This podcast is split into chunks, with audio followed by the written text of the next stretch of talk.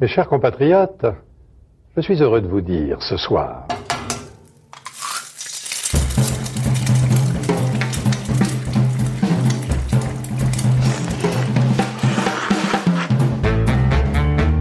Bonjour et bienvenue dans À Poil, le podcast qui m'a nu les chefs.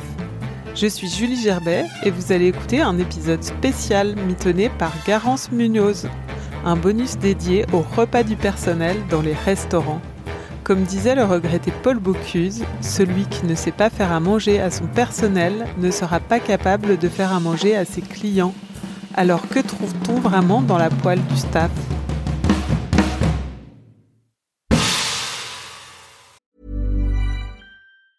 Hiring for your small business? If you're not looking for professionals on LinkedIn, you're looking in the wrong place. That's like looking for your car keys in a fish tank. LinkedIn helps you hire professionals you can't find anywhere else, even those who aren't actively searching for a new job but might be open to the perfect role. In a given month, over 70% of LinkedIn users don't even visit other leading job sites. So start looking in the right place. With LinkedIn, you can hire professionals like a professional. Post your free job on linkedin.com slash people today. Un des premiers trucs le matin auquel on, on parle, c'est euh, qu'est-ce qu'on mange ce midi. euh. Des fois, c'est même avant ce que vont manger les clients.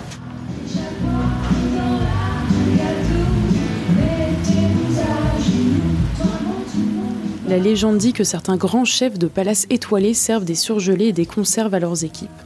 D'autres mettent au contraire un point d'honneur à faire un vrai repas de famille. Je me suis glissée dans trois cuisines de restaurants parisiens, Buffet, Fulgurance et Yamcha, pour comprendre un peu mieux la réalité derrière le fantasme.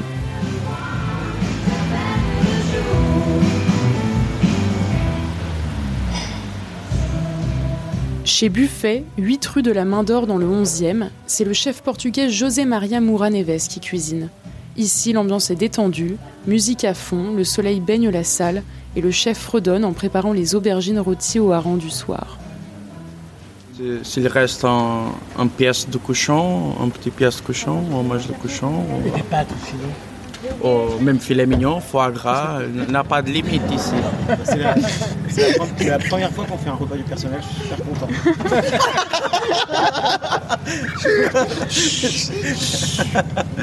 Putain, fait longtemps qu'on attendait. Tu vas dormir dans la cave ce soir.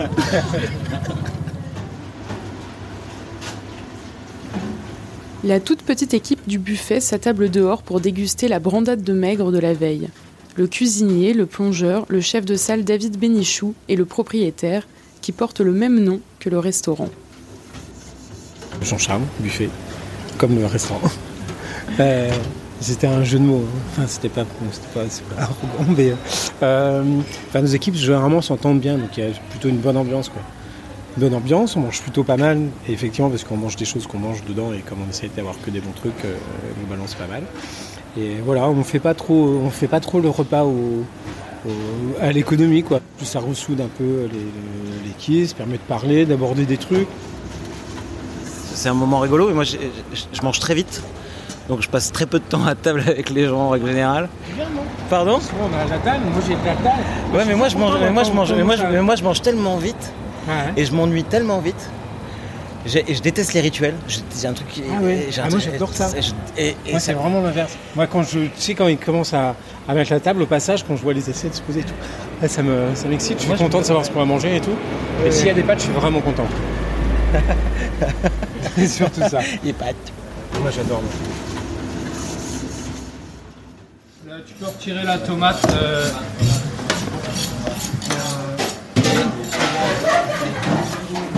De l'autre côté du 11e arrondissement, rue Alexandre Dumas, la cuisine très ouverte de Fulgurance résonne des rires de l'équipe.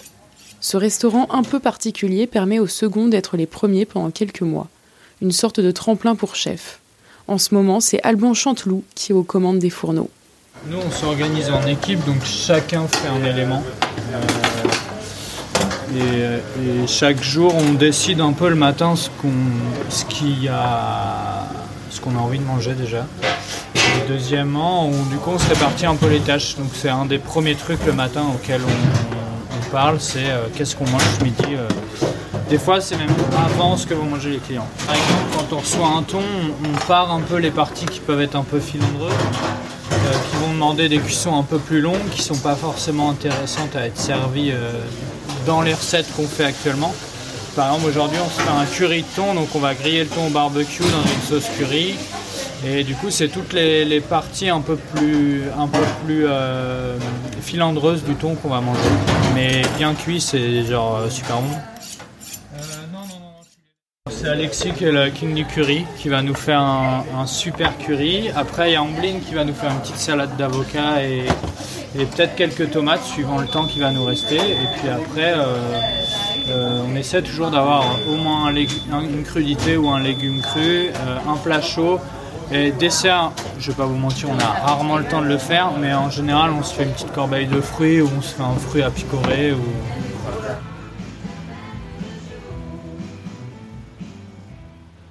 Rebecca Astelter, je suis la co-créatrice co-créatrice de Fulgurance l'adresse avec Sophie euh, et Hugo. Alban est notre douzième chef, donc on a vu beaucoup de repas de personnel différents. Euh, en fait, notre première chef, Chloé, euh, Chloé Charles, c'est elle qui a vraiment instauré en nous cette tradition de repas du personnel.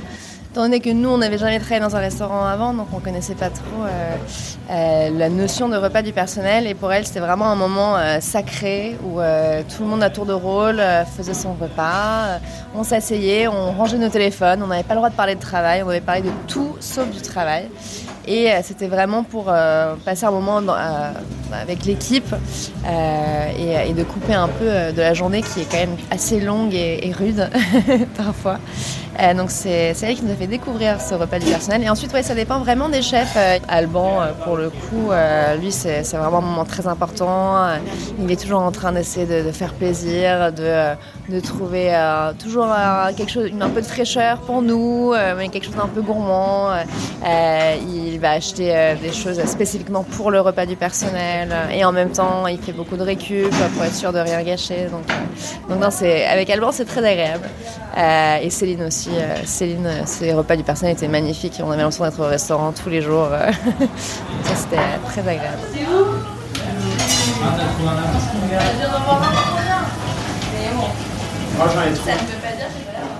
Moi, si je fais ce métier-là, c'est parce que j'aime bien manger, premièrement. Et euh, ensuite, euh, je dirais que c'est un peu un rôle euh, de euh, motivateur, euh, le repas du père. Parce que moi, j'aime bien qu'on prenne une pause. Il y a des chefs qui n'ont pas le temps. Il y a des jours où, franchement, c'est, c'est, on est- on n'a pas le temps vraiment de manger.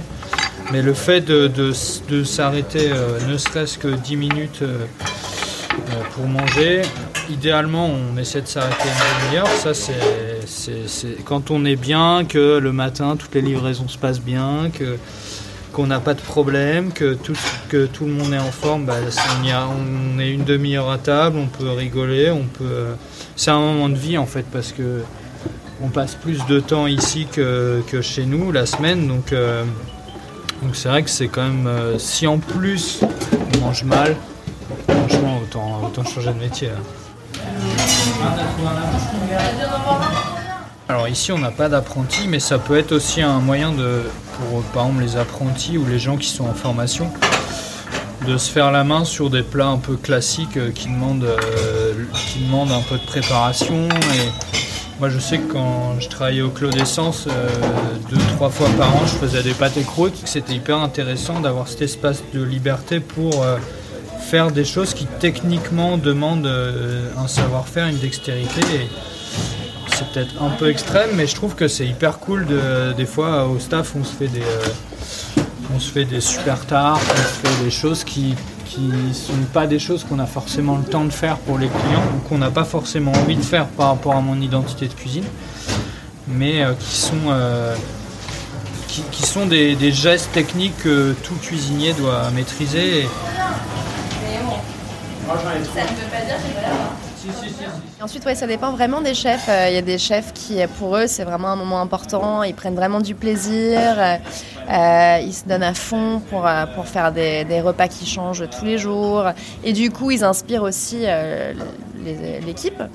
Il y en a d'autres qui, pour eux, c'est vraiment comment faire le plus vite et, le plus facile pour, pour le repas de personnel, c'est un peu une, juste une nécessité de se, de se nourrir. Euh, mais bon, on a quand même eu plutôt de la chance, euh, je dirais, euh, par rapport à nos, nos repas du personnel. Vous voyez l'appareil à gaufre là-bas, chef? Oui. Non? Autre restaurant où l'on mange très bien, client comme personnel, c'est Yamcha, rue Saint-Honoré au cœur de Paris.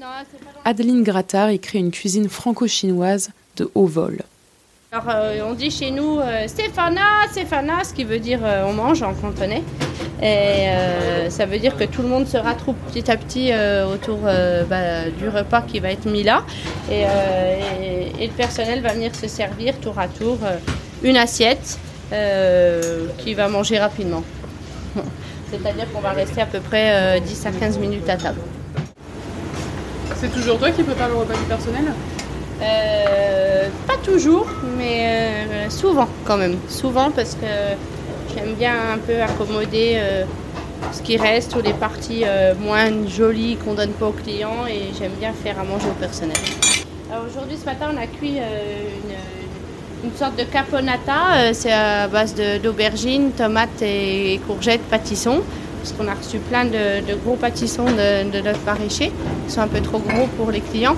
Donc on va les manger nous parce qu'ils sont délicieux et euh, peut-être un peu moins euh, sexy pour, euh, pour les gens qui viennent manger. Donc voilà, ça s'est solutionné comme ça et, je, vais, je vais le transformer un peu en sorte de caponata.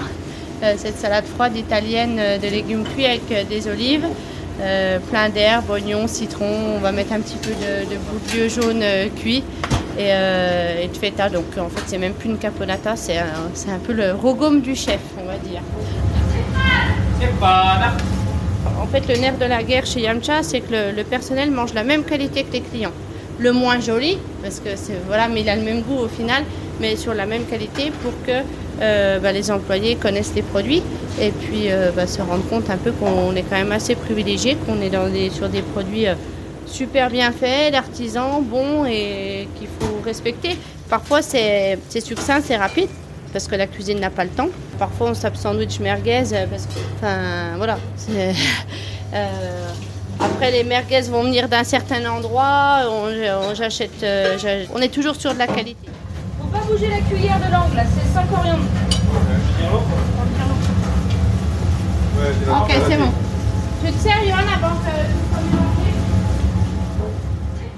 J'ai j'ai fait mon apprentissage chez les Faugerons, ça n'existe plus maintenant, mais, euh, c'était vraiment quelque chose, le personnel. Le sous-chef euh, Gérard Lampre euh, euh, s'en occupait et euh, il fallait que ça soit bon, il fallait que ça soit copieux, on mettait la table dans la cuisine, c'était important.